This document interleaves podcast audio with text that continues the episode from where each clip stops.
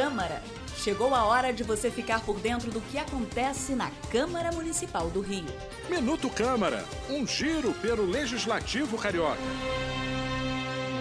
Os bancos poderão ser obrigados a disponibilizar intérpretes de língua brasileira de sinais nas agências durante o período de atendimento ao público.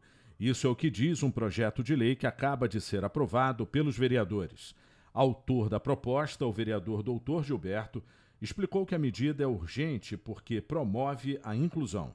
A gente vê o sofrimento que são dessas pessoas deficientes para ter comunicação com qualquer membro que trabalhe, qualquer servidor, qualquer pessoa que vai atender esse povo que necessita do atendimento em Libras. O que os banqueiros faturam durante horas e minutos não vai fazer a mínima diferença atender a uma classe tão necessitada. A matéria foi aprovada em segunda discussão e agora segue para sanção ou veto do prefeito.